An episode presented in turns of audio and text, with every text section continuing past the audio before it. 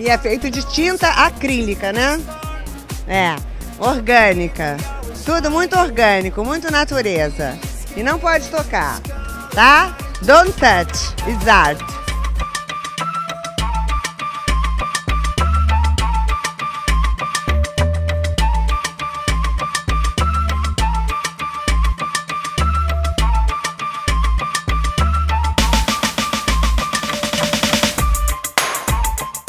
E aí, gente perdida? Tá começando mais um Não Pode Tocar.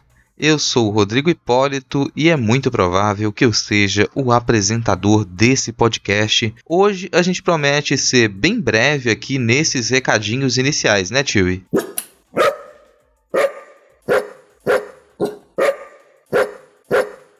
Pois é, o programa ficou muito bom e é o primeiro episódio dessa terceira temporada em que todos os integrantes fixos do Não Pode Tocar estão juntos, reparou?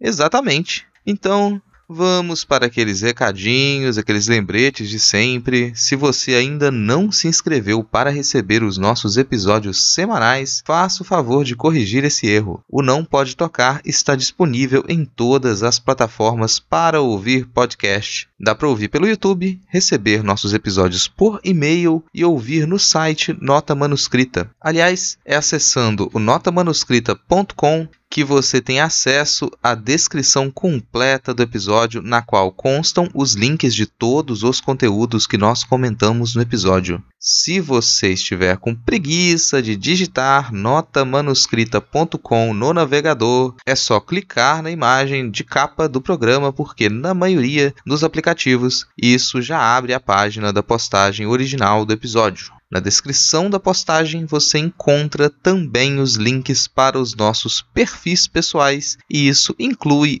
os perfis do Twitter e do Instagram do Tiwi.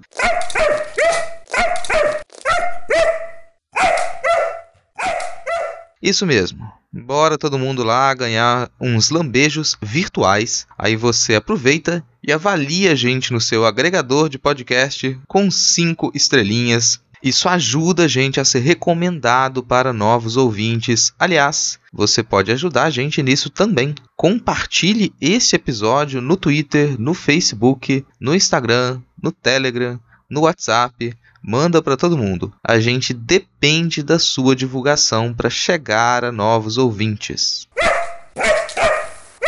Só mais duas coisinhas. No final da postagem desse episódio, você encontra o link para o nosso PicPay, através do qual você pode colaborar com a gente no valor de cinco reaisinhos mensais ou com qualquer valor esporádico. Nosso perfil do PicPay é arroba não pode tocar, assim como em todas as outras redes. Lembrem-se sempre de que o D de pod é mudo. A outra coisa é que a gente esqueceu de comentar durante o episódio, então fica a indicação aqui.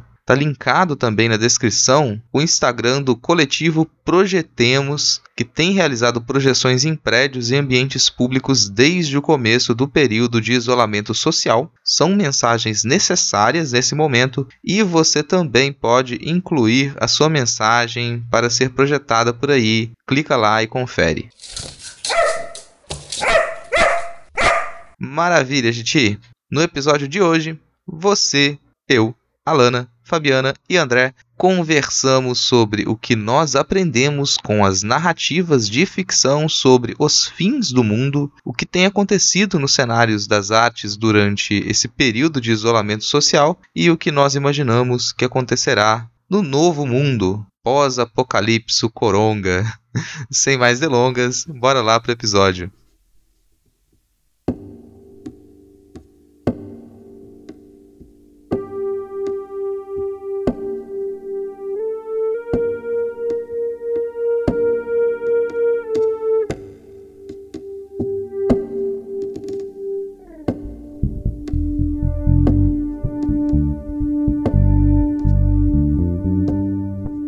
Eu não lembro da última vez em que eu passei tanto tempo sem sair de casa, mas eu me lembro de alguns eventos dos últimos anos que, em conjunto, fazem com que essa quarentena tenha um contexto ainda mais estranho. Durante a greve da Polícia Militar, em 2017, aqui no Espírito Santo, as ruas ficaram vazias por quase duas semanas. Grupos de motoqueiros aterrorizaram bairros e multidões de saqueadores invadiram lojas. Naquele mesmo ano, a eleição do Donaldo Trombeta como presidente dos Estados Unidos da América deixou o mundo em alerta para um possível novo período de conflitos armados. Essa guerra virou uma guerra comercial com a China e quase um conflito nuclear com o Irã. Um ano antes, trios elétricos com pessoas disparando armas de fogo anunciavam a primeira grande vitória da extrema-direita no Brasil com o impedimento da presidenta Dilma Rousseff. Em 2018, nós sofremos com um desgastante processo eleitoral que nos deixou com um medo justificadíssimo de sermos agredidos ao sair de casa vestindo vermelho ou até de pronunciar a famigerada sigla PT. Esse processo terminou com um fascista na cadeira presidencial. Naquele mesmo ano, nós perdemos o Museu Nacional e o vulcão Anak Krakatau entrou em erupção. Um ano ruim?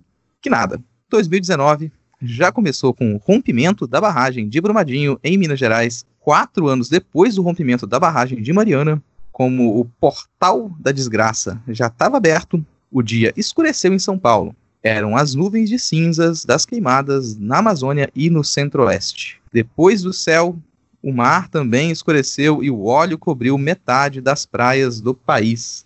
Eu não coloquei nessa conta os terremotos, furacões, ciclones, crises migratórias e crises políticas espalhadas pelo globo. 2020 começou e ufa. Quer dizer, inundações em Jacarta, inundações em BH, inundações em São Paulo, inundações no Espírito Santo, incêndios na Austrália e o vulcão Taal entra em erupção nas Filipinas. O vírus coronga se espalha pelo mundo, faz com que quase todos os países comecem a fazer isolamento social e o vulcão Anak Krakatau entra em erupção de novo. Com um aspirante a genocida no poder em meio àquela que talvez seja a maior crise de saúde pública da história, a gente se pergunta: será o fim do mundo? E se for, nós já vimos essa história antes? Como está o mundo e como ele estará no pós-apocalipse coronga? Nós já imaginamos esse mundo e o que nós aprendemos com essa imaginação, vou fazer uma a, a pergunta primeiro para essas perguntas primeiros para Fabiana, porque a Fabiana tem o costume de sonhar com o fim do mundo. Poxa, eu me divertia tanto nos sonhos e, e teve uma época que eu não sonhava com apocalipse e eu estava sentindo falta. Mas puta que pariu, agora que a gente tá vivendo isso, eu, eu, eu não sei. Eu fico meio que pensando, poxa, me divertia tanto, não, não tá divertido não é como era nos, nos sonhos e, e, como a mídia propagou, se a gente for pensar em filmes e coisas assim.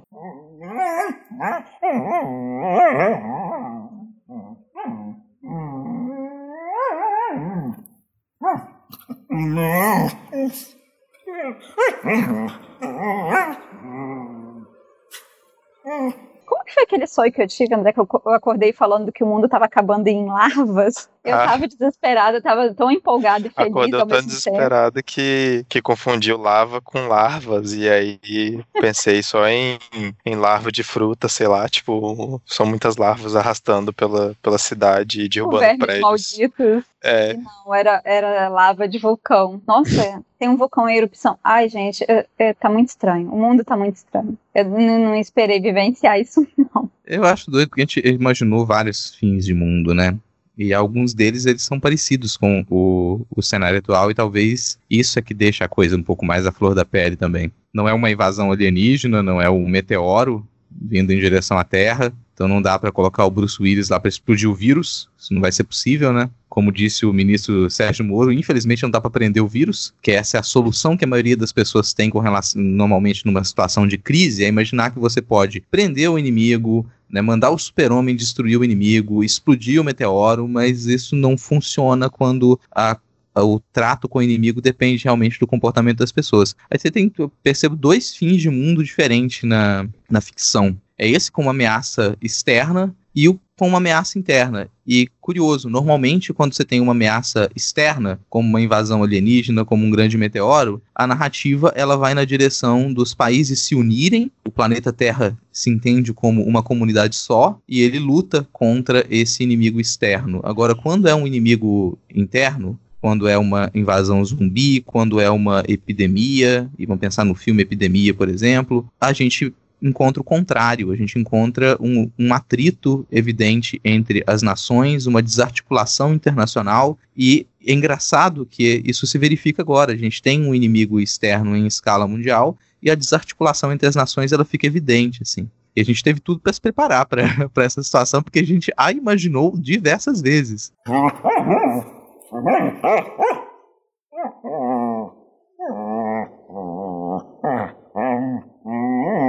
Nossa, se a gente for lembrar da quantidade de produções cinematográficas e séries, enfim, que, que foram lançadas nos anos 2000, ou até mesmo antes, tem, teve muita produção que meio que teve um, um destaque muito grande, né? Sei lá, se a gente for falar de série do The Walking Dead, por exemplo, né? Ficou durante muito tempo aí em voga e tal. Mas eh, meio que eu não sei, a gente tem todas essas situações, só que a gente lida com, com algo que é é mais do, do, palpável do dia a dia, né? Porque uma coisa era nos filmes a gente tinha, a, você tem a sensação, você tem o tempo que é o tempo cinematográfico. Mesmo quando você vai falar, a gente vê a representação de algo que é de uma imaginação do fim do mundo, geralmente ela roda em uma semana, né? É, é, acompanhar aquela narrativa de dias e quando é meses, mas assim, você não tem essa noção de o que está acontecendo além. Estando dentro dessa sensação de apocalipse já é uma situação completamente diferente, porque por mais que a gente vivencie muitas das coisas que os filmes traziam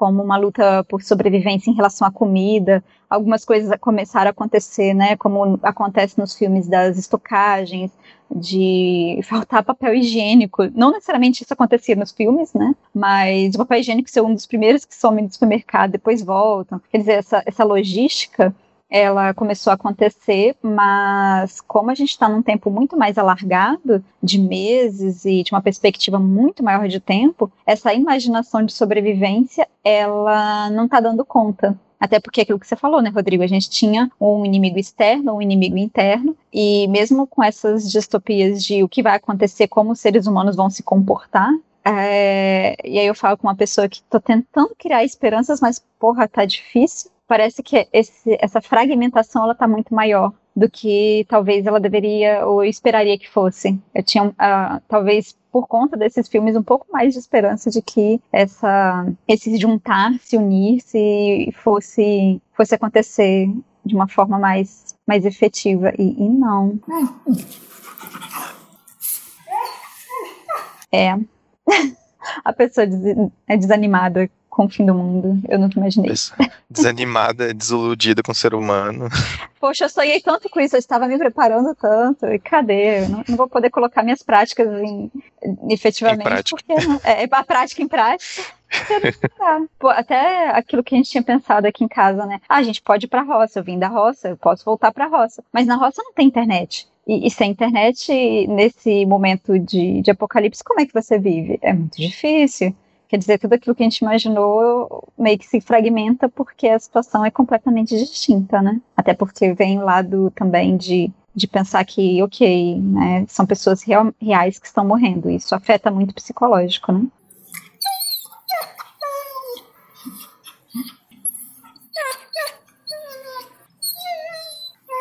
É, que eu tava lembrando aqui agora, não sei se a Alana lembrou da mesma coisa, a gente comentou outro dia aqui. Fico curioso para saber como é que estão os preppers nos Estados Unidos. É preppers. Preppers. preppers. Os pimenteiros. Opa! Oi? É, é uma galera que se prepara para o fim do mundo, basicamente, assim. Ah. Aí tem. Foi a Netflix, não foi o que tinha um documentário? Enfim, a galera se prepara para os mais diversos tipos de fim do mundo. Aí pode ser um vírus, igual a gente está vivendo agora, mas pode ser uma guerra nuclear, ou só uma, uma crise econômica, enfim, todos os tipos de, né, é, de apocalipse que, que, a galera consegue imaginar, assim. E aí a galera, cada um vai de acordo ali com, a, com o apocalipse que as pessoas acham que vai acontecer, né? Elas vão vendo a necessidade delas, mas basicamente é, assim, enfim, construir bunkers, estocar comida, é, a água, enfim. É bem divertido. Eu acho que assistir nesse momento, se ainda tiver na Netflix, eu não sei se tá faz algum tempo que a gente assistiu, deve ser interessante. E agora a galera deve estar tá super assim, tá vendo? Olha só, achava que a gente era maluco. Agora a gente tá aqui, ó, preparado. E vocês estão aí em pânico. Eu tava é, lembrando aqui Temos aqui que... um estoque inteiro de papel higiênico. Eu tava lembrando aqui que esse. Acho que tem umas duas semanas, né, André, que a gente assistiu um filme que falava sobre isso. Né, do... é, é, eu só você não tô lembrando o nome. você dormiu. Não, mas eu assisti depois, vai. A gente assistiu um filmezinho, a gente não lembra, tá na Netflix também, mas foi é de uma família que, que se prepara também e faz aqueles, aqueles testes de ver em quantos minutos eles conseguem ajeitar tudo e sair de casa e tá fora da cidade. Eles, um dia da semana, um dia do mês, vão lá e juntam todas as coisas e cronometram para ver em quanto tempo eles ajeitam, entram no carro e chegou fora da cidade, beleza, fizemos em 20 minutos, foda. Próxima semana tem que fazer em 19. É, é esse o clima um pouco desses preppers. E eu acho engraçado que, não sei se a Alana lembra, mas uma das coisas desse seriado, né? É que essas pessoas são reais, então eles entrevistavam essas pessoas, acompanhavam o que elas fariam, o que elas fazem para se preparar em cada uma das situações. Óbvio, tá nos Estados Unidos, então todas elas tentam arranjar armamento, independente de qual fim do mundo que elas imaginam. Elas tentam encontrar armas e fazer estoque de armas. Elas vão matar o vírus a tiro. É isso que eu ia falar. é. Fora isso, no final de cada é, episódio, o programa dava uma avaliação para os entrevistados, dizia, olha, se essa situação que você imaginou ocorresse, essa aqui é a sua percentagem de chance, você sobreviveria por tanto tempo. E todo mundo ficava muito puto da vida, porque a avaliação era: olha, você acredita que você vai sobreviver durante anos, mas na verdade você sobreviveria com essa preparação durante dois meses, durante duas semanas, durante alguns dias.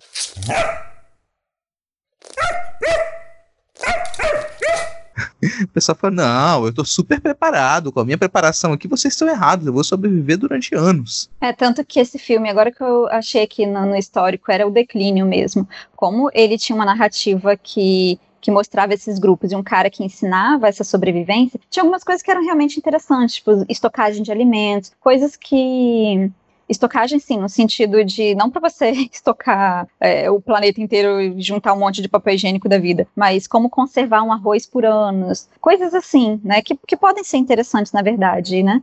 Mas o grande problema é, é isso que você falou. Como eles se armavam, o primeiro passo é você ter armas. No, final das contas, como o filme é muito ruim, não tem problema eu falar o final do filme, né? Porque acho que spoiler de filme ruim nem existe. Eles acabam se matando uns aos outros praticamente porque eles estão armados. Né? Acontece ali um acidente, um morre, e aí por conta disso a, a coisa desanda. Mas provavelmente se eles estivessem pensando em uma sobrevivência, não necessariamente de tentar matar o outro, ou conquistar a terra do outro, ou qualquer coisa do gênero, banco bunker do outro, é, esse, essa taxa de sobrevivência talvez seja fosse um pouco maior. Mas no final das contas é aquilo que você falou. A gente vê esses grupos que querem uma sobrevivência, mas é uma sobrevivência na base também do ataque. E se você ataca, a probabilidade também de você ser atacado e morrer mais rápido é muito maior, né? Não, não tem um pensamento uh, estratégico que lida com a ideia de sociedade. Né? Talvez esse seja um, um, dos problemas que a gente percebe também quando a gente pensa em, uh, na ideia de, de, fim de mundo, o, o que, que é esse fim do mundo. Acho que um, um, dos primeiros pontos quando a gente coloca frente a frente a ideia de imaginação com imaginação, enfim, essas produções cinematográficas, etc., com o que está acontecendo agora, é entender que fim do mundo é fim de um modo de existência, é fim, é uma finalização de algo que acontece, você tem uma marca que faz com que tenha uma guinada para um outro, um outro modo de vivência que eu acho que é muito isso que a gente está vivenciando agora. Filme, os filmes, lógico, eles vão tentar um fim do mundo que seja né, ainda mais drástico, mas a realidade é que na hora que a gente entra nessa situação, você se depara com coisas que, que o filme provavelmente não te ensinou, né, não, nos ensinaram. É, e se for pensar nesse padrão que a gente comentou agora, que.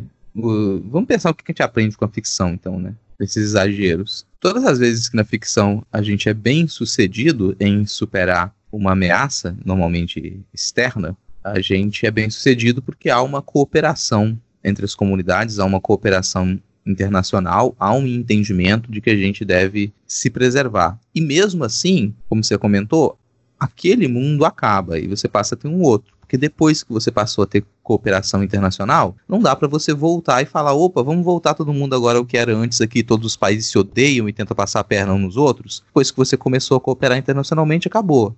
Você não volta atrás mais nisso. Você percebe que dá para funcionar assim. Nos cenários em que o mundo se ferra, é porque não houve cooperação internacional.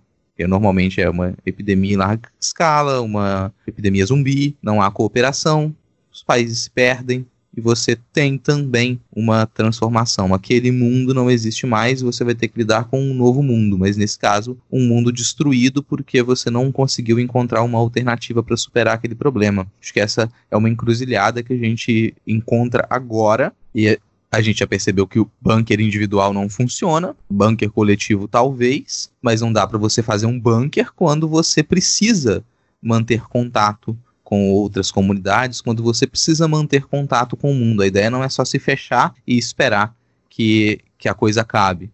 Não funciona muito bem assim. Você vai precisar continuar com, com esse diálogo. Olha que curioso, né? Se todas essas histórias da ficção, por que produzidas muitas vezes por Hollywood, os Estados Unidos é o grande a grande nação mãe de todos, mãe de todo o planeta. E na prática, quando uma situação dessa acontece, o que a gente vê é os Estados Unidos praticando pirataria. É os Estados Unidos desviando o que seria os suprimentos e os EPIs que outros países compram, eles desviam para ter só para eles. Além do que, quem é que vai imaginar hoje o Donaldo fazendo o discurso para o mundo inteiro, para as pessoas ouvirem em seus rádios, ouvirem, verem por código Morse? É, quem imagina o Donald Trump fazendo um discurso para o mundo e falando: somos todos unidos, vamos todos ficar juntos e lutar juntos contra esse mal. Vem aqui, meus irmãos iranianos, meus irmãos chineses, meus irmãos africanos. Mas na prática, a gente está mais para o outro cenário né, de desarticulação. E será que a gente conseguiu, consegue aprender com a ficção e perceber que a gente vai ter que fazer algum tipo de articulação agora ou a gente vai se ferrar muito? A gente vai se ferrar muito. Ai, que droga. não sei, eu acho que muito dessa articulação, porque a gente está num outro contexto também, né? É, muito desse, desse, desse imaginário que a gente tem de sobrevivência vem de situações que elas provém também da, das guerras. Né, de uma sobrevivência que ela, que ela tem como um núcleo algum tipo de conflito mas um conflito que geralmente ele é mais passageiro. Se é, mesmo que seja forças externas ali imaginárias, de você tem uma invasão alien, você tem uh, mesmo uma invasão zumbi, seja qualquer origem que possa ser uma pandemia ou algo assim, tem-se uma sensação de que aquilo é passageiro e é muito pontual. É um problema só pontual. Mesmo que a gente tenha atualmente um problema que ele é pontual em um vírus, não é exatamente a preocupação só em cima desse vírus. Tanto que a gente fala do Covid, mas a gente já está pensando é, no posterior, né? Porque a, a, nossa preocupação atual não é só não é só este vírus, é controlar essa situação atual, mas e o que vem depois? E aí essa questão da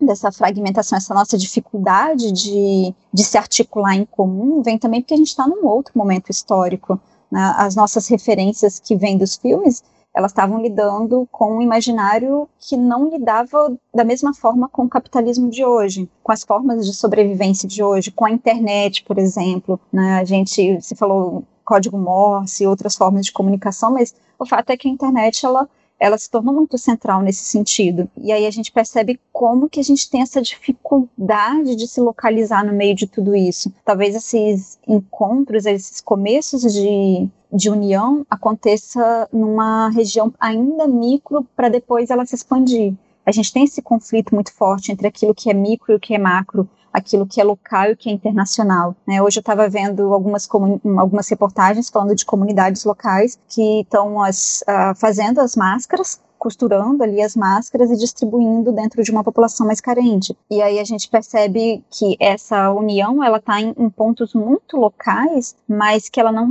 não se reflete num, num, poder que ele é político, por exemplo, né, que ele é político internacional. É, é, essa fragmentação, ela vem de uma fragmentação também do modo como a gente encara é, essa própria ideia de sobrevivência. Você quer sobreviver a quê e o que, que você quer manter? Hum, a gente ainda não, não consegue perceber essa, onde que a gente se encontra nesse conflito.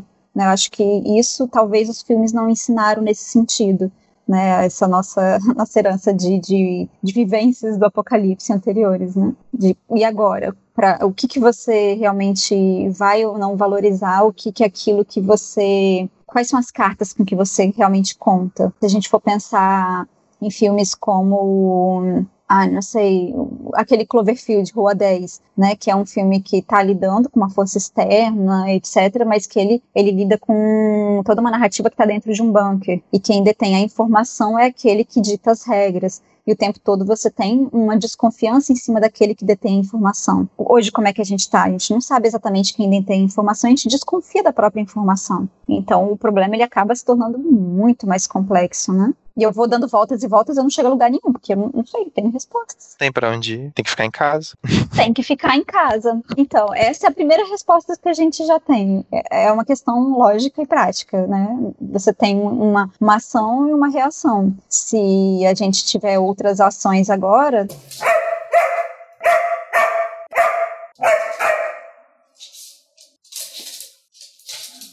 A gente tem é, alguns trabalhos que eles meio que previram alguns cenários, assim, né? A gente gosta de usar a palavra previram, mas é sempre aquela coisa de alguém faz um estudo da nossa época e pensa nas possibilidades, assim, quais seriam os problemas que a gente tem que enfrentar. E um, teve um, um curador é, nigeriano que ele pensou a, a Bienal de Sevilha de 2006, no Oku Ian Wessel, e, e na, naquela época, se você tinha alguns eventos que eles estavam indo na linha contrária ao que ele propôs. Eram muitos eventos falando de, ah, vamos, como viver junto, é, vamos pensar em uma estética relacional, em como que a gente pode promover eventos para se encontrar dentro das galerias, dos museus, para bater papo, para comer junto, e ele coloca colocou naquela época que o problema que a gente ia enfrentar no futuro, que o paradigma do futuro seria o isolamento e a solidão, que é isso que as pessoas iam ter que pensar em, em como lidar. É, isso hoje se torna uma coisa curiosa, né? Porque você tinha gente falando para a gente pensar sobre isso em 2006 e a gente não pensou muito bem sobre isso, sabe? A gente começou a apontar diversos problemas no local errado, talvez. Se a gente apontava esses problemas, a gente vai comentar alguns deles aqui como a maneira como a gente lidava com a internet, por exemplo. Você já tinha então esses artistas apontando pra gente, ó, a gente vai ter que aprender a lidar com a solidão, vai ter que aprender a lidar com o isolamento, porque é para é nesse, é nesse sentido que o mundo está caminhando. Então, antes de ter a pandemia, a gente já passava por períodos de isolamento. Pode pensar, por exemplo, na, na Espanha mesmo, que você te, teve nos últimos anos diversos casos de pessoas que foram encontradas mumificadas em suas casas. Elas viviam sozinhas, morreram no inverno, o frio desidratou os corpos muito rapidamente as pessoas foram naturalmente mumificadas e os corpos só foram descobertos às vezes anos depois, que não teve cheiro, a pessoa não tinha familiares, não tinha, tinha um trabalho, fosse cobrar, às vezes até tinha, mas o trabalho simplesmente demitiu a pessoa esqueceu, e anos depois foram abrir o apartamento por alguma razão e tinha uma múmia lá dentro. Isso é uma demonstração de como que, sim, existe esse problema da solidão, do isolamento já há algum tempo. O problema no Japão, por exemplo, das pessoas não quererem, os jovens não quererem mais tanto se relacionar uns com os outros, preferirem o namoro virtual ou até é, o namoro com inteligência artificial do que se relacionar presencial e fisicamente, né? Então isso, de alguma maneira, isso já estava ali presente na arte, esse tipo de, de situação que a gente está tá vivenciando hoje, que está dando muito medo nas pessoas, que é engraçadíssimo, porque até pouco tempo as pessoas estavam, até romantizavam a ideia de que ficariam um fim de semana inteiro maratonando séries sozinhos, sozinhas, e agora não. Maratonar séries sozinho é, se evidenciou como um problema, porque a gente já não tem mais a liberdade de escolha.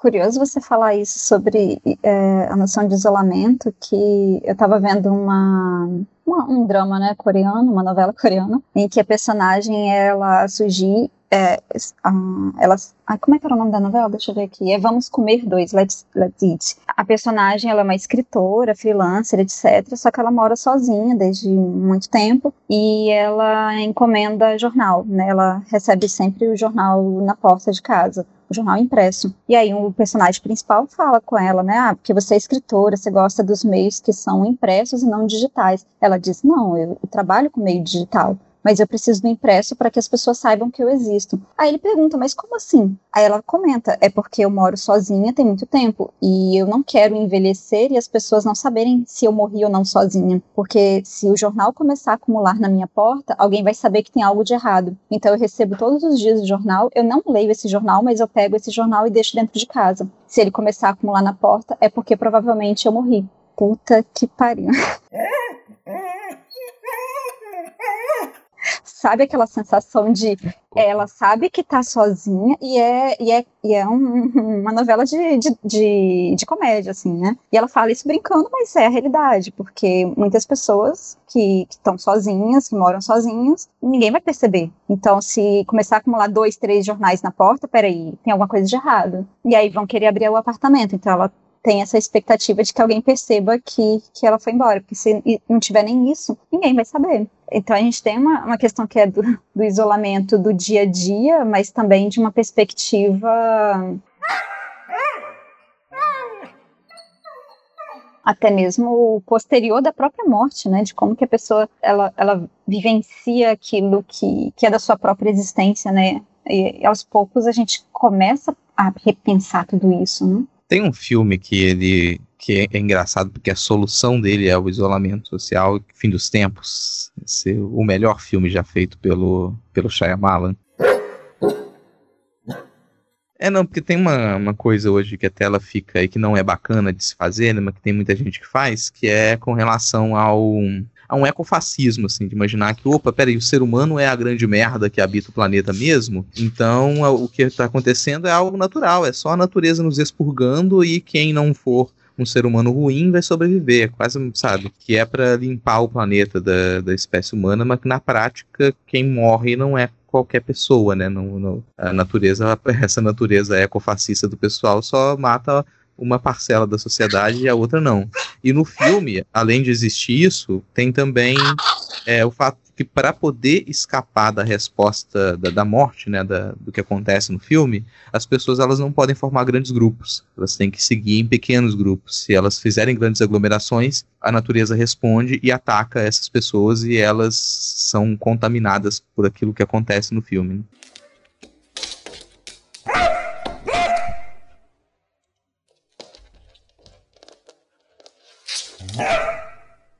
Tem uma coisa que eu lembrei, Alana. Lembra quando a gente estava falando de bunkers, né? Algumas vezes a gente chegou a comentar, né? Quando a gente se reunia sobre essa coisa de, ah, a gente pode até gravar uns podcasts falando como construir um bunker e coisas assim. Isso foi ano passado, né? E a gente falou, poxa, a gente podia tentar entender melhor o funcionamento, o uso das plantas, plantas medicinais, etc. E quando o Rodrigo montou essa pauta, e essa questão da natureza, como a natureza faz essa seleção e tudo mais, eu fiquei, gente, a gente já estava pensando sobre isso, mas nunca com essa perspectiva tão forte, né? Eu ia falar que eu tenho uma memória péssima. Eu acho que eu lembro vagamente disso. Acho que aí, não pensava nisso não só na perspectiva, numa perspectiva tão forte, mas também de não ser tão perto, né? Que ninguém tava esperando que seriam assim as coisas. É, parece que a gente eu não sei se é porque eu também sonho muito com essa coisa, né, de fim de mundo, é, e acaba sendo, né, o, o, ponto de partida de ser instigante ficar pensando sobre isso, mas mesmo assim, não imaginava que, que chegaria a uma situação como essa, né. E o Rodrigo falando isso sobre a, essa questão do, do filme do. É o fim dos, dos tempos, não é? O nome do filme? Isso, é isso, é isso, isso. É porque eu sou péssima com o nome de filmes. Mas aí eu lembrei também de questões que surgiram agora de, tá, você tem uma seleção de dois pontos, né? O primeiro sobre isso de uma certa romantização também de o um ser humano, ele é aquele que causa toda desgraça, então vamos eliminá-lo de uma forma até mesmo romantizada mesmo de pensar, ah, a natureza está voltando, está desabrochando, como se nós não fôssemos também natureza um pensamento positivo de a gente se afastou do mundo, o mundo está se recuperando. E isso era um dos pontos que eu lembrei quando estava falando do filme e o outro é em relação a como que a gente tem esse, essa seleção, suposta seleção natural, não sei se a gente usa esse termo técnico realmente, mas que vai fazer com que a, o mais forte sobreviva. E se a gente pensa na nossa organização de sociedade hoje, o mais forte é aquele que detém um poder, que é um poder econômico-político, né, um econômico, político, social, e como que isso está sendo tão mais claro agora, e que era algo que, na verdade, aparecia também nos filmes, né? Qualquer tentativa ali de distopia, quando você tinha mesmo situações apocalípticas de tudo vai acontecer dentro de um supermercado. Você cria é, micro cenários, mas quem detém o poder ou é aquele que tem arma ou aquele que tem uma, uma um, um, linguajar que, que convence ou algo assim. E a gente percebe que hoje isso também está acontecendo. E a arte ela fica nesse meio tempo de de reação, né, de quem detém a informação e como que a, a produção artística ela vai tentar aos poucos lidar com esse esse embate da informação, de, de tentar ter voz também, né? E esse é um dos grandes desafios agora em relação a, a como essa produção que ela era contemporânea, que ela pensava esse vamos ser todos né, próximos, como você estava falando antes, né, Rodrigo? Mas que ele, o, fato é que o isolamento ele, ele afeta a gente de uma forma muito profunda e mostra como que essa, essa desigualdade social ela, ela é tão marcada e como que a gente vai ser afetada por ela agora. Você já está falando da como que essa desigualdade nos afeta e mesmo para quem está nos ouvindo agora tem uma uma já está nos ouvindo através de um meio que é extremamente desigual, mas cria uma ilusão de igualdade e que tem sido o refúgio mais evidente de uma parcela da humanidade, porque aparentemente quase tudo está fechado, menos a internet. Enquanto tem internet, as pessoas parecem estar sãs. E a internet tem sido o refúgio tanto para esse contato no momento quanto para produções de arte. A cultura ela tem se deslocado para a internet já faz um bom tempo e ela acelerou esse deslocamento agora no período de quarentena. Aparentemente a gente tem a sensação de que quase de boa parte da produção audiovisual ela pode funcionar muito bem sem ser presencial já há algum tempo. E agora aquele contato do ao vivo ele tem se tornado o mais comum também. E isso acho que nas últimas semanas principalmente né que a gente já percebeu essa enxurrada de lives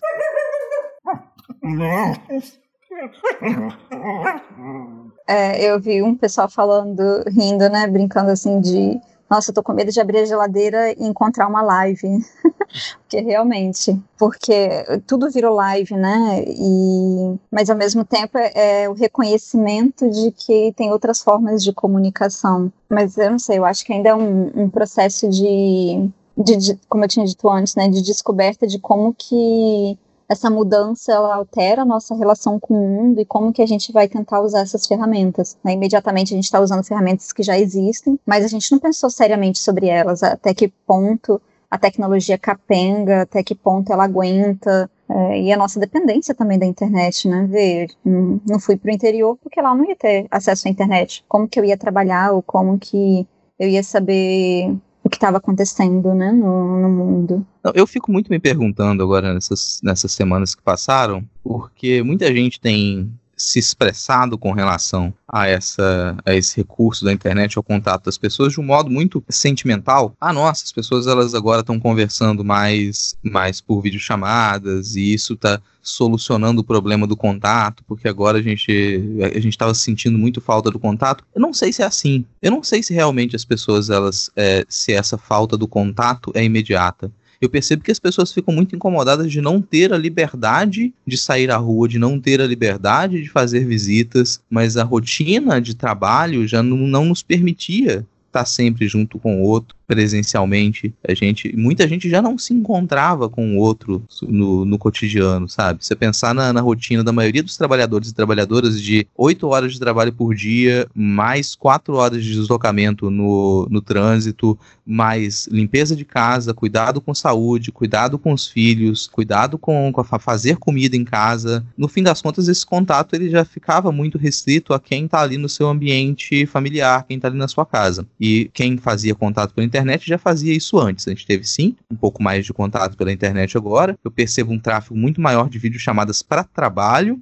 e as pessoas fazendo uso de live, consumindo pela internet. E parece que, que, a gana das pessoas é mais consumir, poder ter acesso ao que os outros produzem, e muitas vezes esse acesso era presencial antes, você ter mais liberdade para ir no supermercado, você poder frequentar bares, você poder ir a shows, você poder. Quem tinha a possibilidade de consumir essas coisas presenciais passa a sentir falta e vai querer consumir isso mais pela internet. Não sei, não sei se essa é só uma percepção minha, mas quando eu raciocino friamente, a impressão que eu tenho é essa. Peraí, a gente, se a gente tivesse que sentir falta de conviver, de estar junto, essa falta já estava ali antes, porque a gente já não conseguia estar junto, a gente já não conseguia conviver, a gente já não conseguia fazer tanta visita assim. A gente se encontrava com muitas vezes com as pessoas que não estavam na mesma casa que a gente, é, uma vez por mês, uma vez a cada dois meses, e olhe lá, sabe? A gente passava meses e meses sem se encontrar presencialmente com os amigos. Grupo de WhatsApp não bombou à toa. Não, não foi à toa que isso funcionou. As pessoas estão lá. É vários grupos de família, vários grupos de trabalho e as pessoas interagiam ali naquele ambiente virtual. Talvez a mudança, a pequena mudança que a gente tem agora é explorar mais a possibilidade do contato ao vivo, ainda que à distância. E a gente só tenha percebido a tristeza disso por conta da, do cerceamento das liberdades de uma população privilegiada. Eu acho que justamente pelo que você falou, eu, eu que estava pensando, a gente só percebe essas coisas de como a gente não se via antes e como agora as pessoas querem que se vê mesmo que ao vivo por chamada ou uh, de algumas outras formas, é, tipo fazendo reuniões em grupo, sei lá, porque tá todo mundo em casa, tá todo mundo preso e, e antes ninguém percebia, mas é porque você estava ocupado com outras coisas, estava fora de casa resolvendo outras coisas e daí isso acaba se tornando uma prática agora, todo mundo em casa, né? Acho que isso a gente vai começar a dar mais valor para essas coisas, porque mesmo que, que antes a gente não, não tivesse tanto contato, agora eu tenho contato mesmo que a distância, e quando pudesse ver, e, e segue assim, tipo, não é um problema, principalmente porque a gente tá vivenciando isso agora, e a gente consegue ver, assim como uh, acontece, digamos, com empresas que estão botando seus funcionários para trabalhar home office e pessoas que antes não viam isso como negócio, agora podem enxergar isso como um negócio melhor, tendo que seu funcionário trabalha igual no escritório, igual em casa, a mesma coisa, só não tem as quatro horas de deslocamento. Então acaba rendendo às vezes mais, sei lá. É, você quem tá, quem tá mais. É, o grande problema que a gente tem, e o problema mais discutido, é o trabalho. É quem não, tem, não teria como fazer um home office e, e quem é consciente nesse momento e pode não está indo presencial ao trabalho. Isso gera um problema financeiro, gera um problema econômico. Que a parte do convívio, não sei, gente estereotipo demais. A gente coloca um peso demais, às vezes, no convívio social. Eu me lembro da, do boom do que a gente chama de estética relacional nas artes, no, durante os anos 90, e um artista que é muito identificado com a estética relacional, que é o Rikrit Tiravanija, ele promovia encontros nas galerias, ele servia comida para as pessoas, e isso era defendido por alguns críticos e curadores, principalmente pelo o Nicolas Borriot, que se tornou um nome conhecido no cenário das artes, um curador e crítico, como uma forma ideal de estética, a forma do encontro, o momento em que se encontra o outro. E a galeria seria esse local onde se encontra o outro para poder conviver. Mas uma crítica imediata que foi feita e nem sempre ela é colocada naquelas situações de encontro na galeria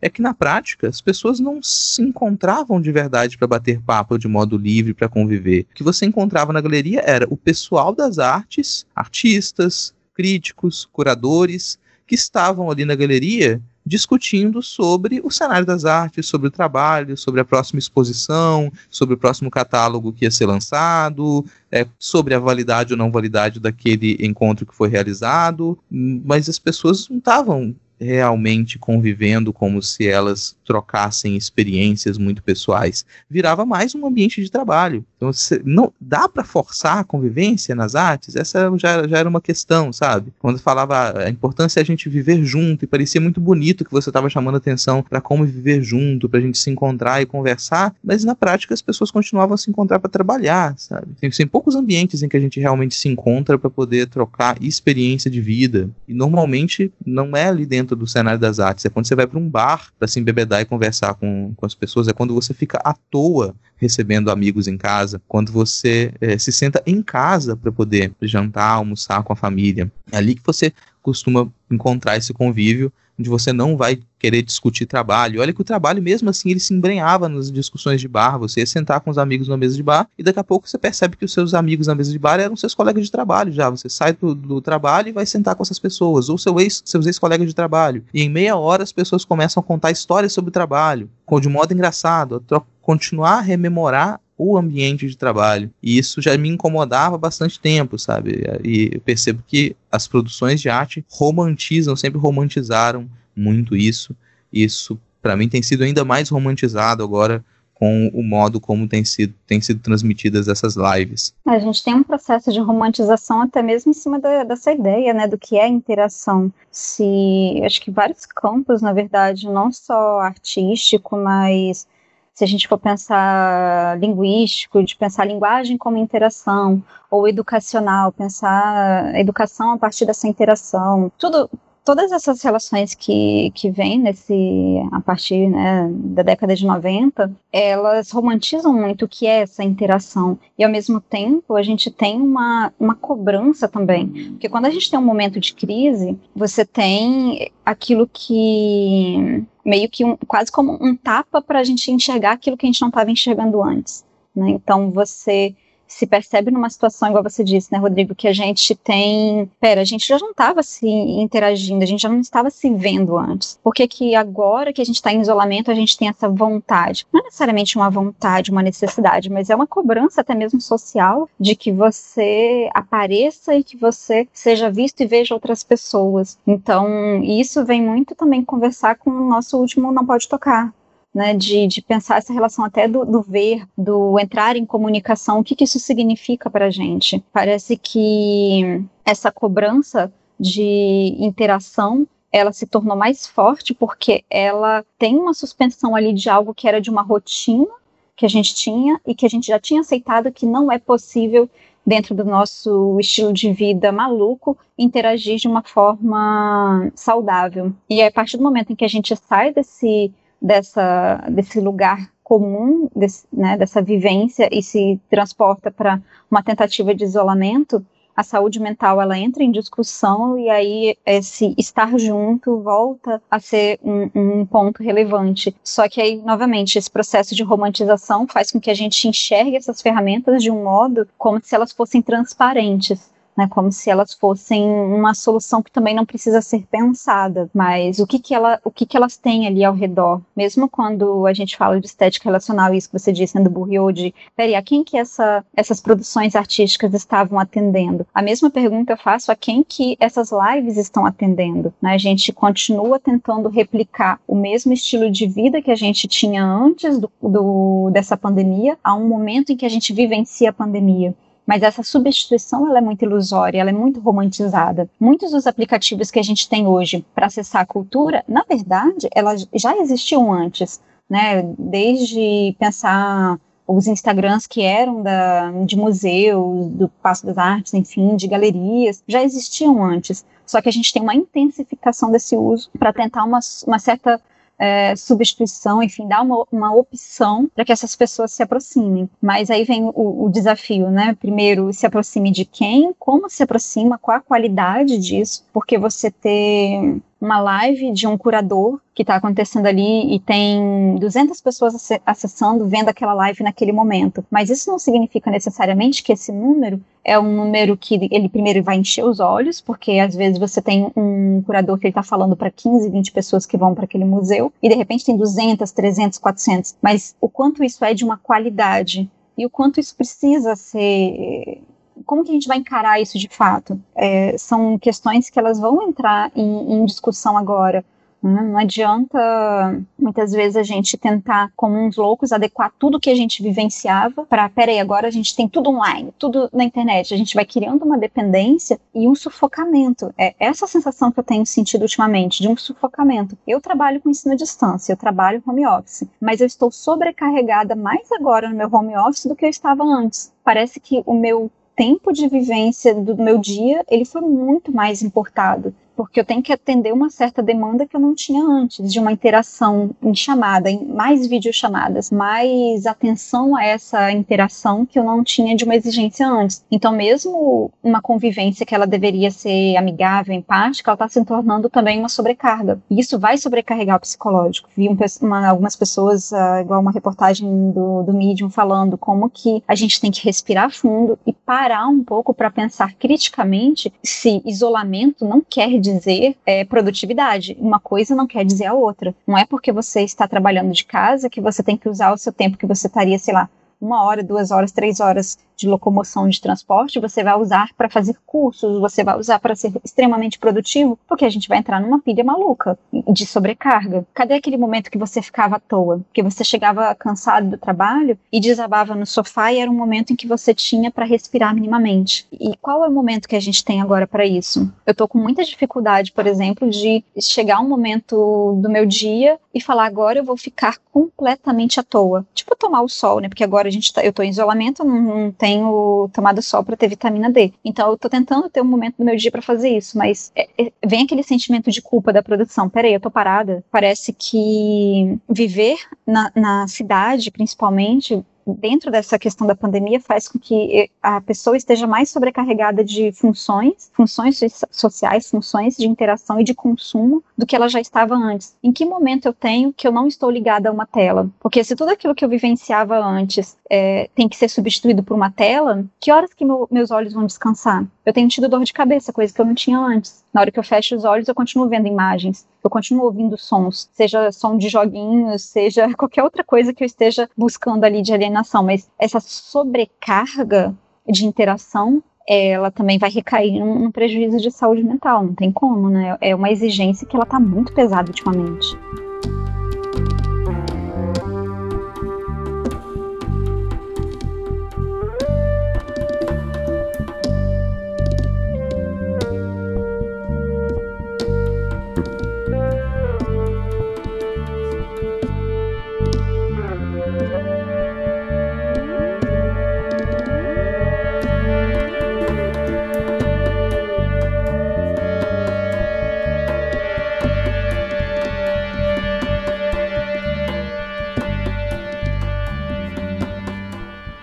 Douglas estava falando, Douglas tá, que é um amigo meu que está morando na França, né? Ele está em processo de pesquisa, doutorado, etc. E aí ele está lá preso na França, porque ele não pode voltar, os aeroportos estão fechados. E aí ele comentou que o isolamento social lá, né, tá muito mais mais sério nesse sentido de, de uma vigilância e tudo mais. Você pode ir no supermercado, mas até mesmo ah, o que você compra é, é, de certo modo vigiado. Se você for para comprar só snacks, você vai ser meio que ou multado ou você vai receber uma apreensão policial, alguma coisa assim. Ele falou que se você vai no supermercado, você tem que comprar pelo menos um pacote de arroz. Não adianta ir só comprar pipoca, não. Tem que comprar o básico, senão você é notificado.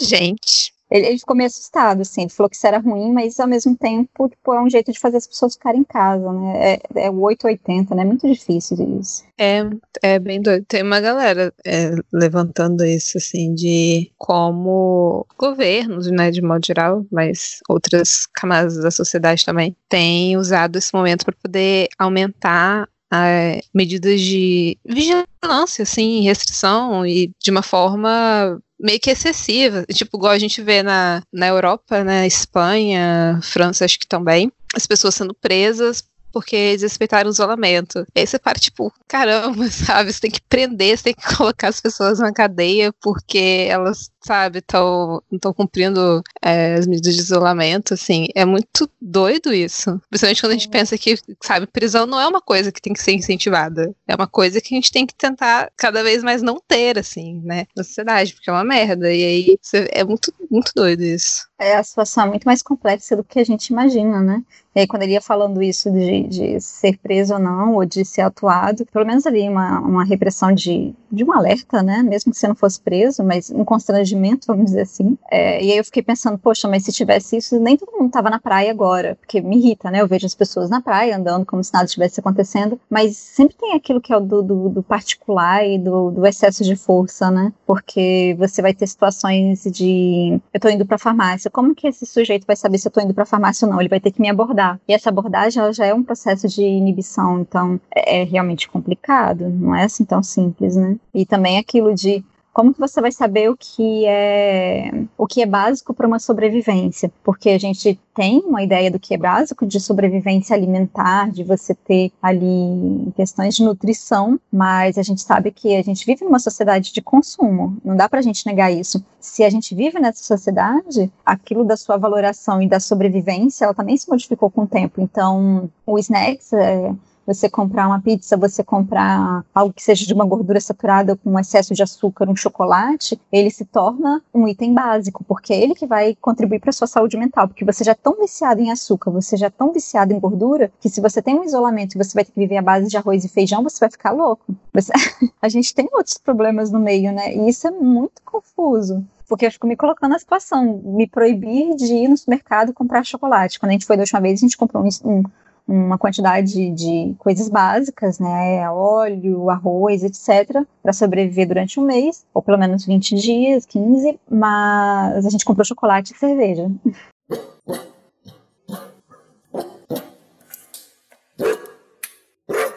é doido que eu, lendo um texto, um, um, artigo que saiu na revista Dobra, que é uma revista de Portugal, que até está aqui na pauta, é, falava dessa origem da questão do, do termo quarentena, que está relacionado também à ideia de quaresma, que é uma questão religiosa católica, que você tem 42 dias de privação de alguma coisa, né, que precede ali a Páscoa. E, e coincidiu a nossa quarentena, esse período de, de isolamento social, ser durante a quaresma, e, e eu nem tinha ideia que tinha uma relação de, de termos.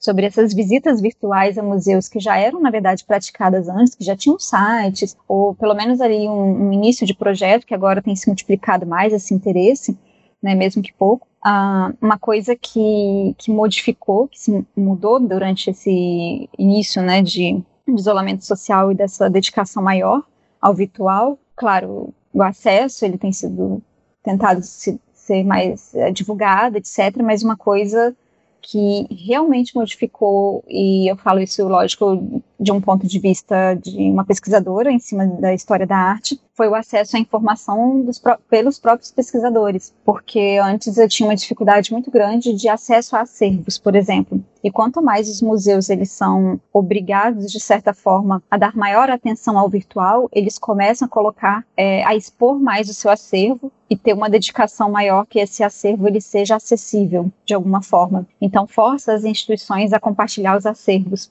e para um pesquisador, nossa, isso é maravilhoso. Então, a gente tem acervos e imagens e audiodescrição, alguns conteúdos que a gente não tinha acesso tão facilmente antes, e agora a gente está tendo um acesso maior. Não quer dizer necessariamente que a acessibilidade vai alcançar diferentes grupos, a gente tem aquele mesmo problema uh, em relação a quem é o público consumidor das artes, mas que isso facilita, claro, para os pesquisadores de processos artísticos, enfim, a trabalhar. Isso com certeza. Um ponto que eu fiquei pensando muito a respeito dessa modificação dos museus buscarem as questões né, do, do uso do virtual, os museus, galerias de modo geral, é ter que descobrir novos processos de monetização, dessa sobrevivência de fato. Né? Então, isso recai não só em cima das instituições culturais, né? A gente vê aí cada vez mais um processo de demissões ou de uma fragilização das instituições, mas até mesmo uma tentativa de, tá, o que, como que eu vou sobreviver financeiramente agora, né? Seja a pessoa de qualquer área que for.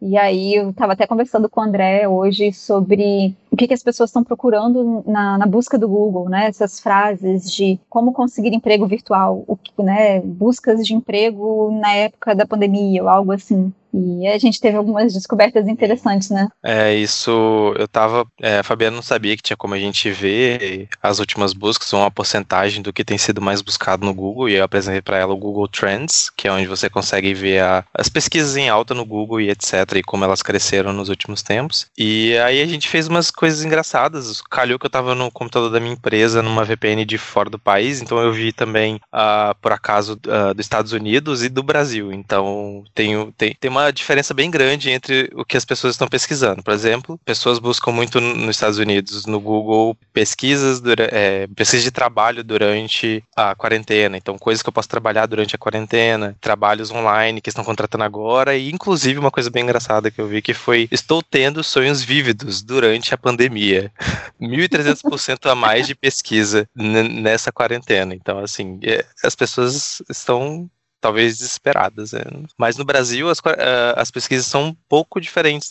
Tipo, o termo mais buscado no YouTube nos últimos sete dias é live. Inclusive a gente falou da live, das lives que estavam rolando aí na geladeira das pessoas. E o segundo, outros termos que estão sendo buscados bastante são receitas, porque muito provavelmente as pessoas estão cozinhando mais em casa além de coronavírus e cloroquina, né? Porque temos um genocida no controle do país incentivando as pessoas a coisas erradas. Mas tem uma outra aqui, por exemplo, como fazer pão. A ida, a ida à padaria foi extremamente prejudicada, com certeza. É, as pessoas estão procurando como fazer pão e provavelmente após a quarentena as pessoas não vão mais precisar comprar pão porque todo mundo vai estar sabendo fazer. Aí na, na Itália teve uma, uma, um pico de consumo de farinha, né? Porque tá todo mundo fazendo é, massas em casa, então tipo, venderam farinha rodo. Olha que doideira. E uma coisa que eu tinha ah, imaginado que talvez né, teria aumentado, talvez a busca, seria a questão do bunker. E aí eu coloquei, né, aquele. E é um, uma busca que ela é extremamente irregular e ela continua irregular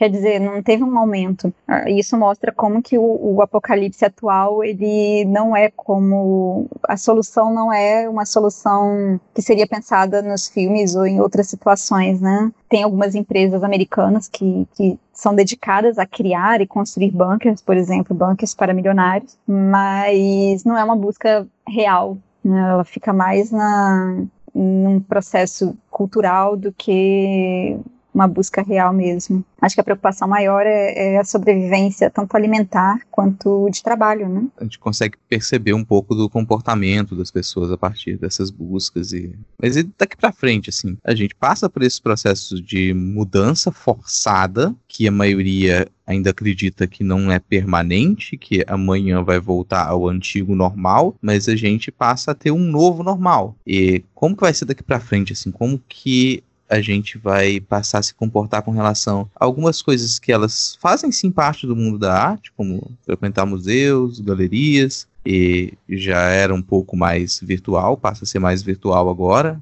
se a gente vai ter mais desejo de frequentar museus e galerias, de ir a espetáculos presenciais ou não. Shows. Será que as pessoas elas vão se incomodar de pagar 900 mil reais no ingresso para um show presencial, quando elas já experimentaram a possibilidade de ter o show dentro de casa? O que vai ser isso? Assim, como vocês imaginam que, que vai acontecer daqui para frente quando a gente passar a ter esse novo normal eu não sei, eu acho que o processo de, de consumo dessas produções, lógico que, que vai ter uma mudança muito grande, mas talvez até mesmo o, o que vai ser consumido vai ter uma mudança. Ah, acredito que essas artes mais tradicionais elas vão ter mais dificuldade de se enquadrar num, num, novo mundo, né? Que há algumas coisas que exigiam uma presença e que ela já era uma presença muito, muito pontual de uma parcela só da população. Então, talvez exista aí uma questão de, de substituição, talvez. Mas mesmo assim, acho que o, o aumento de consumo cultural vai recair em cima de shows de música, em cima de jogos ou de produções que vão, né,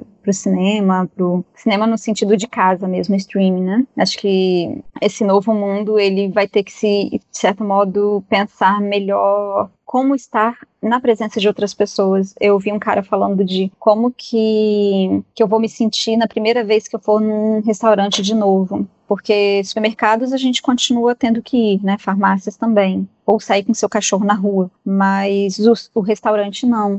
Então, tem algumas situações, eu, eu não consigo me imaginar dentro de um museu, uma galeria, tão tranquilamente de novo, assim, tão cedo. Então, esse processo de mudança, eu acho que ele vai ter que repensar muito dessa, dessa absorção dessas produções artísticas. E é aquilo que você falou, poxa, se eu já experimentei uma, uma um show ao vivo na, no meu celular de um cara que cobra 100, 200, como que eu vou pagar isso de novo? Sendo que ele já esteve dentro da minha casa. Então, até, o processo de monetização ele vai ter que ser repensado. Como que o artista ele vai lucrar ou ele vai sobreviver minimamente, né? Acho que essas mudanças eu não consigo ver ainda muito bem para onde que isso vai.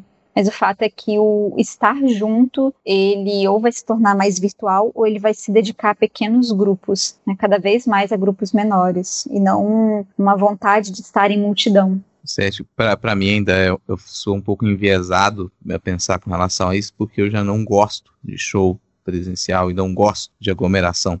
Mas a gente estava conversando outro dia aqui em casa e é, a Alana discorda, assim. Eu acho que shows vão, vão continuar e que a gente vai, ainda vai ter shows presenciais chamando bastante atenção, bastante público depois que o novo normal for instituído, né? Eu creio que as pessoas falam tanto de ter um novo normal e tem uma galera falando que não vai ser mais a mesma coisa e eu concordo. Porém, acho que essas questões sobre você uh, não, não ter mais, mais multidões ou achar que talvez os shows não vão acontecer, etc. Assim como a Alana falou, de que provavelmente vai continuar rolando. Eu acho que depois que voltar, depois de alguns meses, as pessoas vão se esquecer de tudo e vai tender a ser como era antes, porque acho que a galera deve ser meio foda-se, né? Eu imagino que, que não deve ter mais um. Não vai ter continuar tendo um controle, sabe? De alguma coisa. Ou as pessoas vão realmente viver com medo. As pessoas se esquecem rápido. Eu acho que as pessoas se esquecem muito rápido das coisas. As pessoas esquecem da, sei lá, da Segunda Guerra Mundial. Tem gente. Tem nazista hoje. Tipo, a galera não lembra do que aconteceu, não faz sentido, saca? Eu sei lá, eu acho bem provável que não dure tanto tempo assim o que, o que seria o pós-quarentena. Tipo, vai ter um, um pós-quarentena. Eu chuto mais nas pessoas querendo muito se ver, as pessoas muito querendo estar próximas depois que tudo passar e depois de um tempo ficar tudo mais ou menos parecido como estava antes, com algumas exceções. A esperança é, é mínima. Eu não sei, eu acho que depende muito. A gente tá falando aqui de uma perspectiva que, lógico, ela, ela é muito pessoal, né? E encarando que nós estamos em quarentena nós estamos em isolamento social.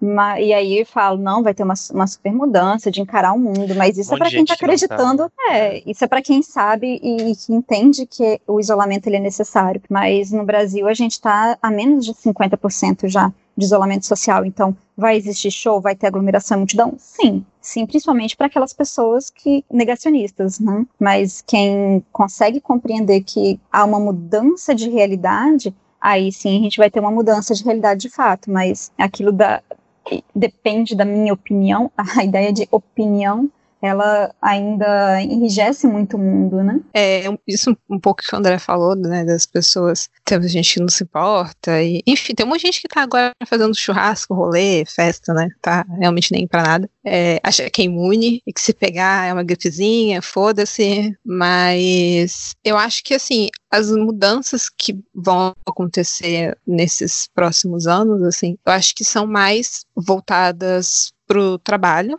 por exemplo, a gente está vendo algumas mudanças que elas já estavam acontecendo, são mudanças que estavam no horizonte, só que agora ela foi, elas foram intensificadas, como por exemplo o home office. Tem, muitas, tem muitos trabalhos que não existe porque é, existe, é, você ir até um escritório fazer. As pessoas continuavam indo porque, né, por uma tradição, mas agora as pessoas estão percebendo que tem muitos trabalhos que você pode fazer em casa e a tendência, eu acho que é cada vez ter mais, as pessoas fazendo esses trabalhos em casa. A mesma coisa reunião presencial, que é uma reclamação constante do Rodrigo, que boa parte das reuniões, elas são inúteis, elas nem deveriam acontecer. Eu acho que agora isso vai ser repensado, assim. Você realmente precisa se deslocar para fazer uma reunião, as pessoas vão, eu acho que preferir fazer é, reuniões online. E assim, uma mudança que eu acho que é o que deveria acontecer, que eu acho que é o a perspectiva que as pessoas deveriam olhar, mas eu não acho, como eu sou uma pessoa desesperançosa, eu não acho que é por esse lado que as pessoas vão. Eu acho que o mundo. Acho que o mundo, enfim, vai é uma merda, vai continuar uma merda, eu tenho muito pouca esperança. Mas é até que a Fabiana comentou lá no começo, é, sobre, por exemplo, como a, algumas comunidades, favelas têm se juntado, porque são locais já que já estão à margem da sociedade e que o governo é, muitas vezes não está presente. Então já não tem assistência, uma assistência mínima do governo. Então essas comunidades estão se auto-organizando para poder conseguir distribuir produtos de higiene, levar informação, água que muitas vezes falta em muitas das comunidades. Esse esse senso de essa ideia de comunidade, de coletividade, de solidariedade, que é que a gente estava falando, que é o que é importante para você conseguir sobreviver na verdade. Enfim, saindo dessa lógica individual do capitalismo neoliberal, é, eu acho que isso não vai, isso não vai ser, é, isso não vai acontecer, assim, acho que isso não vai ser absorvido. Eu acho que o, o único mundo possível pensando em ideias para adiar o fim do mundo, do, do Krenak, até seria realmente refletir sobre essa ideia de como a gente vive em sociedade e de tentar não ser tão individual, igual o trabalho que o Rodrigo comentou, né, de 2006, já pensando que as pessoas vão estar tá, é, cada vez mais fechadas em casa, as pessoas vão morrer e não vai ter ninguém ali para ninguém vai perceber que, que você morreu sozinho em casa. E não é pra gente olhar, isso está acontecendo, esse é o futuro, mas não é para olhar para isso e pensar, putz, é isso aí mesmo, esse é o único futuro possível, sabe? Não deveria ser. É, a gente deveria caminhar para o caminho contrário disso, de cada vez poder estar tá mais próximo do outro, assim, ter mais contato com seus vizinhos, com seu bairro, sabe? E a gente vive, tipo, a gente aqui, por exemplo, a gente vive num condomínio que tem um monte de vizinho, mas a gente não sabe nome de nem metade deles, assim. É, a gente vê de vista, mas, enfim, não conhece realmente. E isso não é positivo. A gente deveria saber quem são nossos vizinhos, deveria conhecer as pessoas que estão ao nosso redor, saber, enfim, necessidades, coisas assim. Enfim, eu acho que isso é o que deveria acontecer e seria muito positivo, mas eu tenho muito pouca esperança de que a gente realmente vai caminhar para isso. Eu acho que vai ser tudo uma grande merda e, enfim, aquela pessoa sem esperanças. Ai, ai. É, não, mensagem, isso aí, mensagem positiva. Cara, eu fico pensando em algumas coisas que elas, eu acredito que elas vão ser redescobertas, assim, e uma delas vai nesse, no sentido disso que, que ela não comentou, que são cooperativas. A gente, cooperativa é algo que nunca deixou de existir, e acho que a gente vai redescobrir um pouco a lógica das cooperativas. Claro, quem redescobre isso primeiro é quem está preparado, né? O exemplo agora da Quarantine, que é uma iniciativa de um grupo de 25 artistas montaram uma cooperativa. Eles são produzir trabalhos que podem ser enviados majoritariamente de modo digital e as vendas, o lucro das vendas vai ser dividido entre todos. Então, você produz, seu produto é vendido, o lucro é dividido entre todo mundo que está na cooperativa. Essa é uma lógica que ela funciona quando a gente não tem mais a, aquele, aquela ilusão de que as pessoas podem crescer individualmente, de que pode ter um progresso individual, que ele nunca existiu. Essa é uma das possibilidades que, que eu percebo que elas podem ser redescobertas e vou ter confiança de que elas vão ser redescobertas. E a lógica da cooperativa vale para qualquer tipo de empreendimento. O empreendimento da arte, ele esboçou um desejo de coletividade de algumas décadas para cá, mas uma coletividade um pouco fajuta. Ainda muitas vezes eram artistas que dividiam o ateliê, mas continuavam a produzir individualmente, artistas que propunham a, a participação do público, mas sempre voltada para a construção do seu produto, para o seu nome como autor. Vai sair um pouco de voga, a gente vai tentar pensar mais no,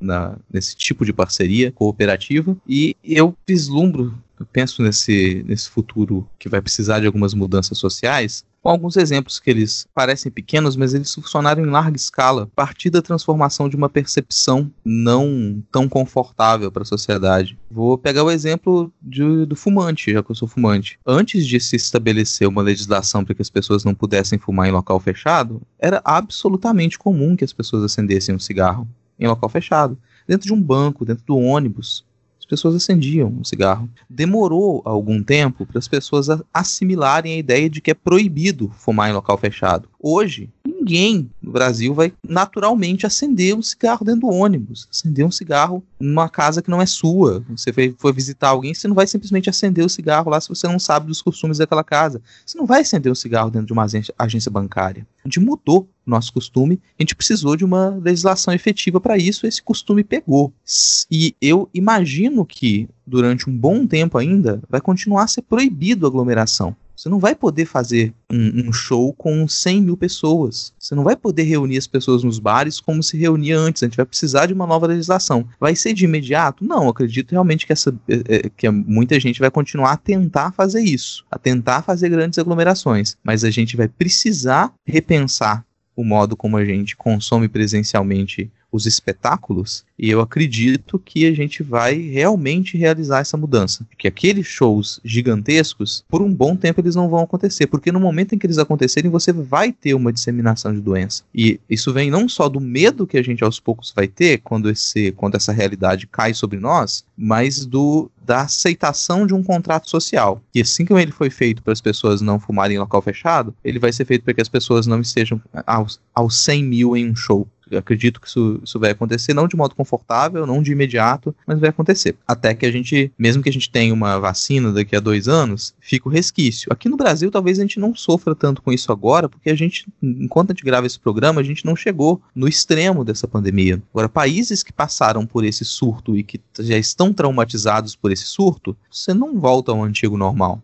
Não volta ao antigo normal. Você, você propor esse tipo de atividade hoje na Itália, por exemplo, não seria bem encarado de nenhuma maneira. Você propôs hoje na Espanha, não vai ser bem encarado de nenhuma maneira. É, a gente já tem leis para isso? Não, mas eu acredito que a gente vai construir aos poucos um contrato social para poder repensar uma segurança comunitária, sabe? Isso eu dei o exemplo do cigarro, mas a gente tem outros exemplos também e que por mais que eles continuem a ter exceções, eles ainda funcionaram bem em certa medida. À medida que os anos passaram, as pessoas se acostumaram com aquilo e hoje elas nem consideram que o contrário acontecia, que o contrário era válido. E, e no sentido de esquecer, as pessoas, sim, elas esquecem, mas a realidade lembra. Então as pessoas a, a, vacinação, por exemplo, ela funciona tão bem que as pessoas esqueceram o que, que é um surto de sarampo. A vacinação funciona tão bem que as pessoas elas passaram a viver uma realidade em que muita gente está imunizada com relação a, a, a, doenças que elas podem causar catástrofes. Mas no momento em que elas esquecem disso e elas resolvem ignorar, parar de se vacinar, o surto volta. A gente não tinha mais surto de sarampo, mas as pessoas pararam de se vacinar e o surto voltou. E a não ser que a gente pense em uma política pública para que as pessoas caiam na real, aquilo vira um problema. E isso vai acontecer novamente. Você vai precisar de uma política pública para que as pessoas parem de fazer aglomerações à torta e direito durante um bom tempo.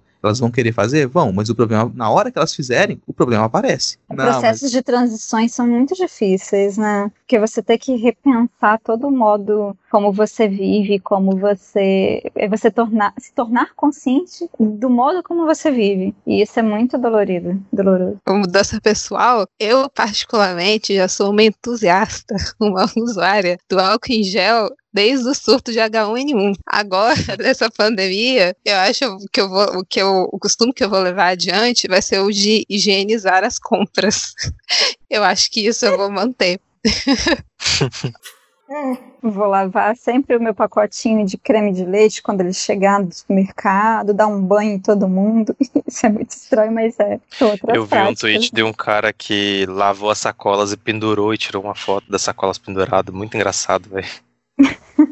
Eu vi e eu dei um banho de água com desinfetante nas sacolas do mercado também. Meu Deus. Não, mas eu acho que o melhor ainda de mudança de hábito e de. Peraí, a gente tem que repensar nossos hábitos, mas também repensar como a gente vive em sociedade. Foi aquele que a gente viu, cara, o recado do síndico, André. Como que era mesmo o recado? Era o recado do síndico avisando as pessoas que não era para ela tirar as, as roupas que usaram na rua, no corredor, era para tirar depois que entrasse em casa, porque as pessoas estavam tirando a roupa antes de entrar em casa.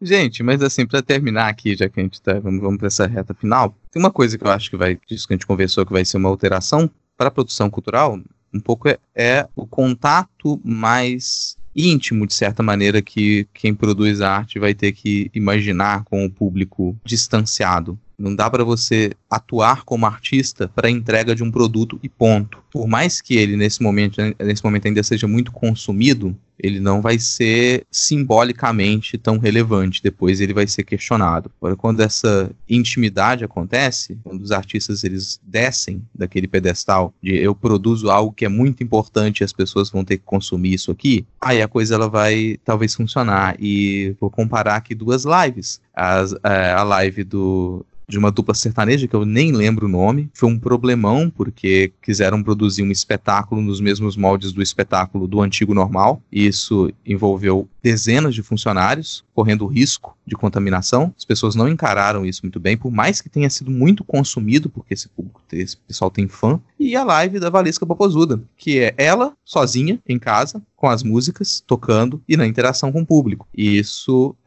passou a ser desdobrado pelo público de outra maneira. O público ele vai acessar aquilo, ele vai ter a possibilidade de interagir com aquilo e ele vai continuar a produzir em cima do que foi apresentado, porque na internet quem assiste também pode produzir. Na internet não tem uma diferença muito grande entre quem apresenta um material e quem vai falar sobre aquele material depois, quem vai recortar os vídeos, editar os vídeos e produzir mais em cima daquilo. Acho que a gente vai ter que ter uma, uma nova quebra aí uma, uma nova mistura dos papéis de artista, trabalho e público. A gente já passou por isso antes e eu acho que agora isso vai se tornar uma coisa mais íntima.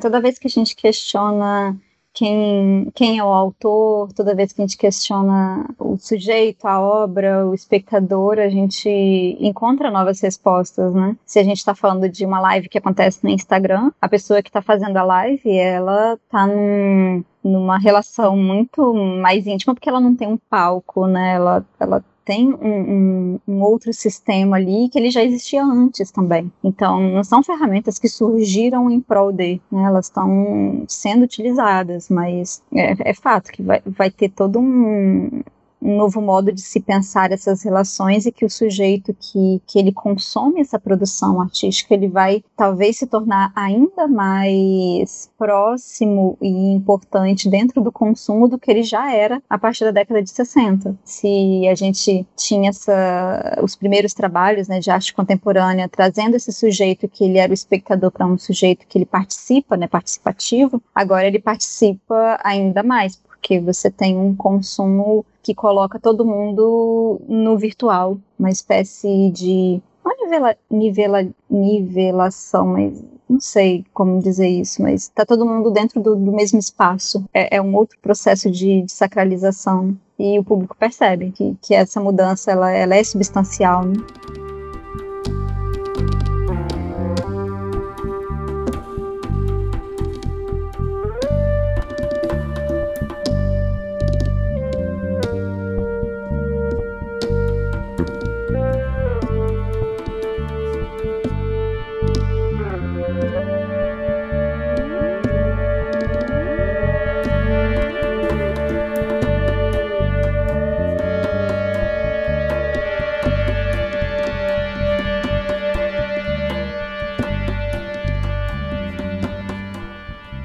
Para. Não sei se vocês pensaram em indicações, mas acho que a gente pode já ir agora para finalizar, ver se tem algumas indicações. Eu vou começar aqui, já tenho, tenho duas indicações. Uma é um aplicativo, que é o Museu. O Museu é um aplicativo que ele ainda tem. Ainda é pequeno, não tem tanta coisa no museu, mas aos poucos a ideia é que tenha mais, e é um aplicativo para visitas virtuais a museus, com diversas possibilidades, assim, inclusive a visita é, com visita guiada, visita com uma, uma assessoria em áudio, ele também já auxilia na acessibilidade, né? Porque você tem matéria, tem informações em texto, você tem essas informações em áudio, você tem o acesso a curiosidades, informações sobre os trabalhos de arte, sobre a curadoria, tudo aquilo que está em volta da, da produção de uma exposição, esse conteúdo está presente ali no aplicativo para ser consumido. Então já fica aí, quanto mais a gente acessar um aplicativo como esse, maior a chance de a gente ter mais e mais exposições e de instituições fazerem parcerias com o aplicativo também. E a segunda indicação, se essa é uma indicação recente, vou para uma indicação bem mais antiga. Vou indicar um livro, que é um livro da Mary Shelley, um livro de 1826, que é chamado O Último Homem. A Mary Shelley que é mais conhecida por ter escrito o Prometeu Moderno, Frankenstein, e por ser a mãe da ficção científica, ela escreveu um, um, livro depois do Frankenstein que é chamado O Último Homem, que ele conta a história do, do último sobrevivente depois de uma grande peste. Uma peste devastou o planeta e sobrou só um fidalgo, uma pessoa rica. E ele te conta como que durante a peste a população mais pobre foi a primeira a morrer. Quem tinha mais possibilidade financeira foi quem sobreviveu até chegar a esse último homem, que é quem faz esse relato. Acho que isso é, conversa muito com as partes negativas que a gente discu discutiu aqui também, mas como a gente está vivendo isso hoje é algo que a gente tem que observar, né? Quem é realmente afetado numa situação de crise de saúde pública, numa se o fim do mundo fosse acontecer, como que ele aconteceria na prática? Eu ia perguntar para Rodrigo se você sabe se esse aplicativo do museu, se ele foi criado recentemente ou se ele já tem uma história anterior, porque eu confesso que eu não conhecia e, e quando eu baixei eu vi que ele ele está muito mais bem preparado para esse essa proposta, né, de você ter uma visita que ela é virtual, do que várias outras plataformas que não foram pensadas de fato com essa intenção. Não, ele não foi, ele, eu acredito que ele não foi pensado pro, pro Apocalipse Coronga. Ele já, uhum. já estava ali anteriormente. Então, é um, é um, aplicativo que ele foi pensado para isso, para o acesso a, a, exposições, acesso virtual, acesso virtual a exposições, e ele está em desenvolvimento já faz um tempo. Então, ele é realmente bem pensado, bem mais específico, não é uma gambiarra que foi criada agora. É, é, isso que eu estava pensando, porque ele, ele de fato ele, ele traz ali algumas funcionalidades que sempre ficam a desejar quando você faz a gambiarra, né? E a gente tem visto tanto tipo de gambiarras malucas, vídeo educação, ensino à distância, mas isso é papo para outro momento. Mas eu achei ele bem interessante. E aí, seguindo esse gancho de não só indicativos de indicações de, de livros, mas até pensando naquilo que a gente falou antes, né? Do, de André ter procurado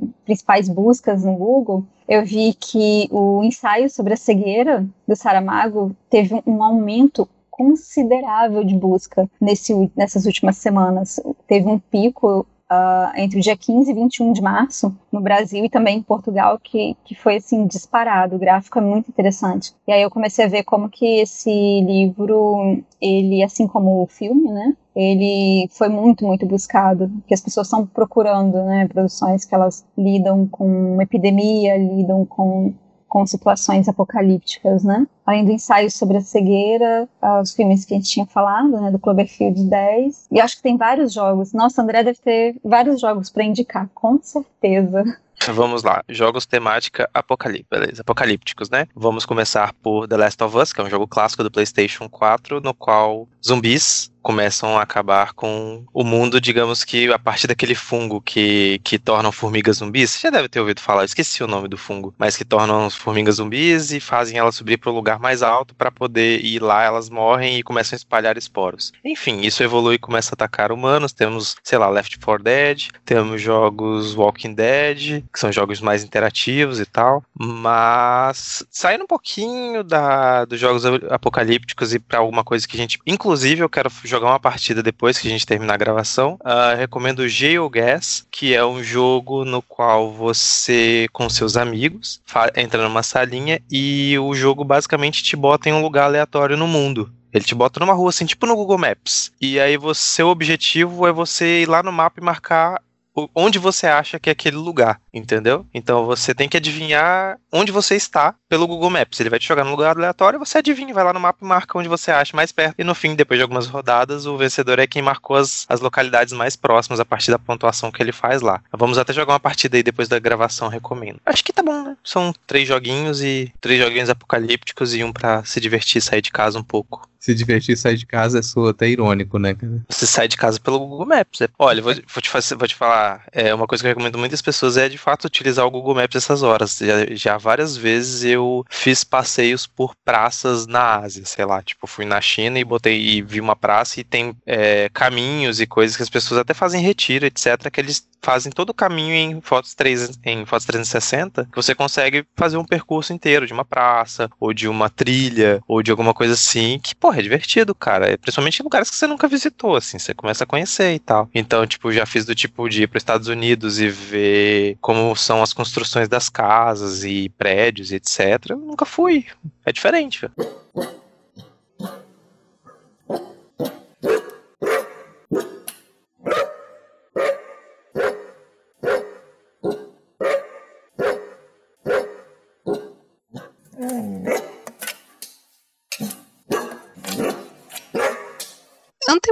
Coisa pra indicar, não, assim. Eu vou indicar só uma entrevista a Ailton Krenak, que é uma liderança indígena, é, filósofo. Ele, enfim, deu uma entrevista falando sobre o que a gente precisa mudar como sociedade. Ele fala bastante sobre isso, inclusive tem um livro dele, Ideias para Adiar o Fim do Mundo. É, leiam tudo que vocês conseguirem ler dele, porque eu acho ele, ele é sensacional. E eu acho que aquele reality show que eu comentei, Preparados para o Fim, porque é engraçado.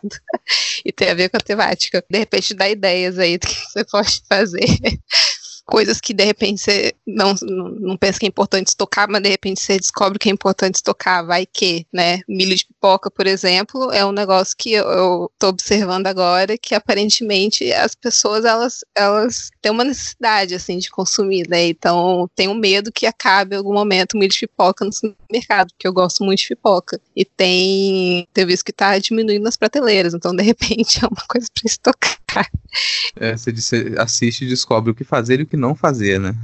Exatamente. Tipo, armas. Não, gente, você não vai sair dando tiro e furacão, ou arma não é a solução para todos os seus problemas. Não faz estoque de armas. Em geral, não é solução pra nenhum problema, ele traz problemas. E, É. gente, só deixar claro aqui que quando a gente tá falando de estocar, é, a gente tá falando de um estoque pra duas semanas, tá? Não comprem todas as. pip- Ouviu, Alana? Não comprem todos os milhos de todo o planeta, por favor.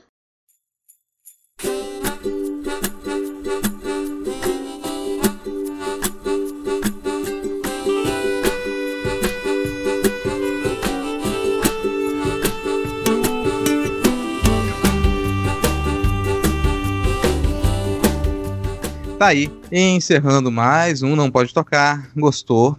Não gostou? Fala com a gente. Manda aí as suas dicas para como sobreviver e continuar a viver após o apocalipse coronga. Se você quiser falar com a gente, você encontra a gente no Toilder e no Instagram com o arroba Não Pode Tocar. Quem comanda os nossos perfis é o Titi. Esse é o primeiro cão podcaster do Brasil. Você também pode fazer contato com a gente por e-mail, não pode tocar, gmail.com. Lembra sempre que o D de pod é mudo, é esse trocadilho mesmo, não pode tocar. Avalie a gente no seu agregador de podcast e compartilhe esse episódio com outras pessoas. O seu compartilhamento ajuda muito a gente. É a partir da divulgação do público que a gente pode chegar a novas pessoas. Considere também apoiar financeiramente ou não pode tocar no final da descrição desse episódio, no final da postagem tem o link para o nosso PicPay. Nosso perfil no PicPay também é arroba não pode tocar. Você pode tanto contribuir mensalmente com a gente ou fazer uma contribuição esporádica em qualquer valor. Detalhe: a descrição desse episódio está na postagem em notamanuscrita.com. Então você acessa notamanuscrita.com ou clica na imagem aí no seu agregador de podcast que vai te direcionar para o nosso site. Lá você encontra, além dos links para todos os nossos perfis pessoais, também linkado tudo que a gente comentou aqui, todas as recomendações. Então não perca, acessa lá também no notamanuscrita.com. Você encontra artigos, contos, crônicas, vídeos, vídeos performances e todos os episódios já lançados do Não Pode Tocar, do Não Pode Chorar e do Pataquadas. Acho que por hoje é só, se nada der muito errado. Semana que vem a gente tá de volta. Bora todo mundo dar tchau. Tchau, tchau, tchau, gente. Tchau, Tchau. pessoal. Tchau. Tchau, pessoal. Fiquem em casa, por favor. Valeu, falou.